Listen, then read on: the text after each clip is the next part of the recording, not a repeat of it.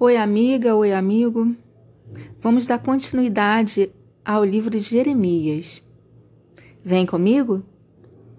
Jeremias capítulo 33. Enquanto eu ainda estava preso no pátio da guarda, o Senhor Deus falou mais uma vez comigo. Ele disse: Quem está falando é o Senhor, que fez a terra, lhe deu forma e a colocou no lugar. O seu nome é Senhor. E Deus continuou: Jeremias, se você me chamar, eu responderei e lhe contarei coisas misteriosas e maravilhosas que você não conhece. Eu, o Senhor, o Deus de Israel, afirmo que as casas de Jerusalém e o palácio real de Judá serão derrubados para os babilônios construírem rampas de terra para atacar a cidade.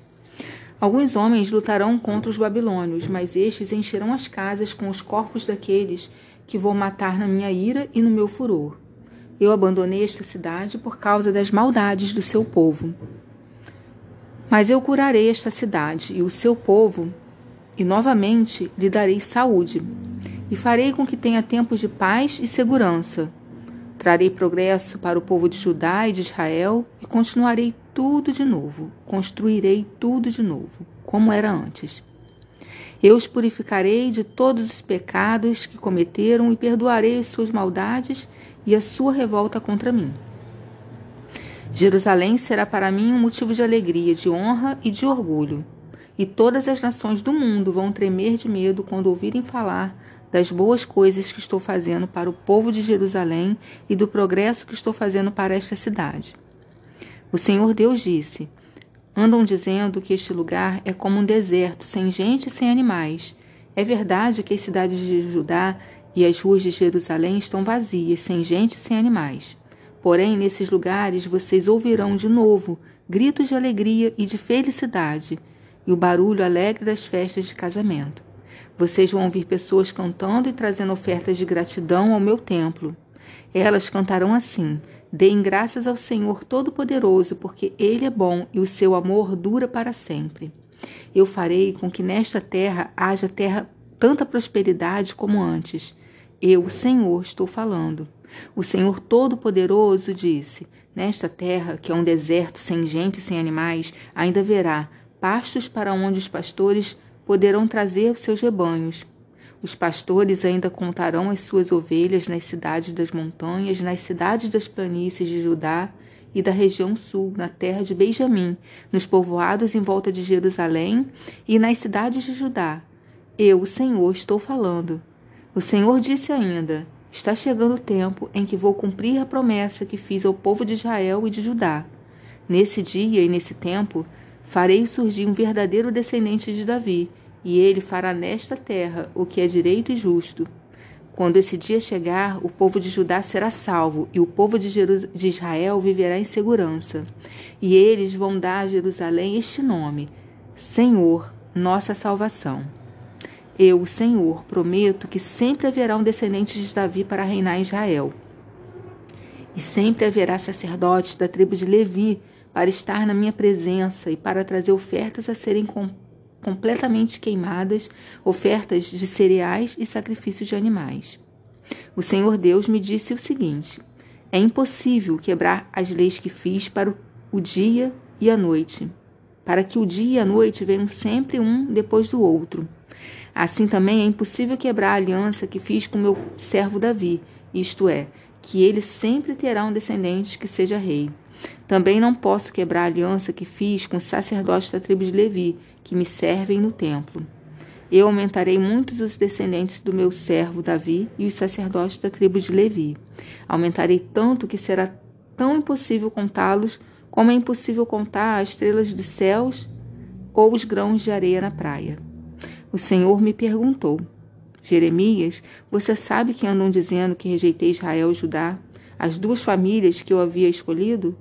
Assim desprezam o meu povo e não consideram mais como uma nação. Mas eu, Senhor, digo que fiz leis para o dia e a noite e leis que controlam a terra e o céu. E assim como mantenho essas leis, também manterei a aliança que fiz com os descendentes de Jacó e com o meu servo Davi.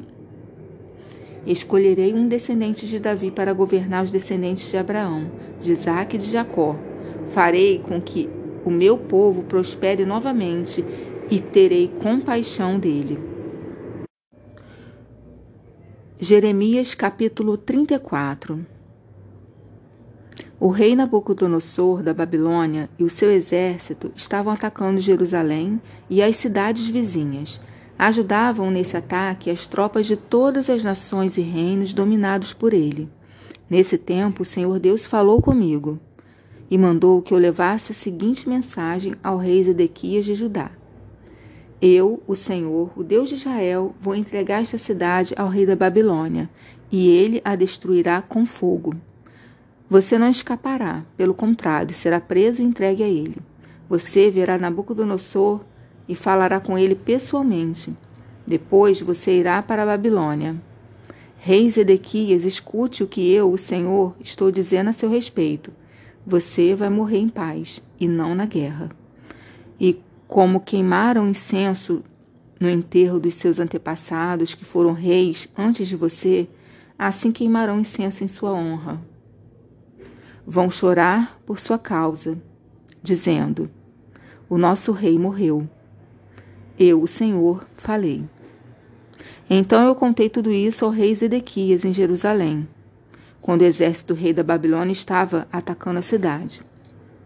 Esse exército também estava atacando Laques e Azeca, as duas únicas cidades cercadas de muralhas em Judá, que ainda resistiam. O Senhor Deus falou de novo comigo depois que Zedequias fez um acordo com os moradores de Jerusalém para darem liberdade aos seus escravos. Cada um devia pôr em liberdade os seus escravos hebreus, tanto homens como mulheres, para que assim nenhum hebreu tivesse como escravo uma pessoa da sua raça. E todo o povo e as autoridades concordaram em libertar os seus escravos, prometendo nunca mais escravizá-los. Eles libertaram os escravos, mas depois mudaram de ideia e os fizeram voltar, e os obrigaram a se tornarem escravos de novo.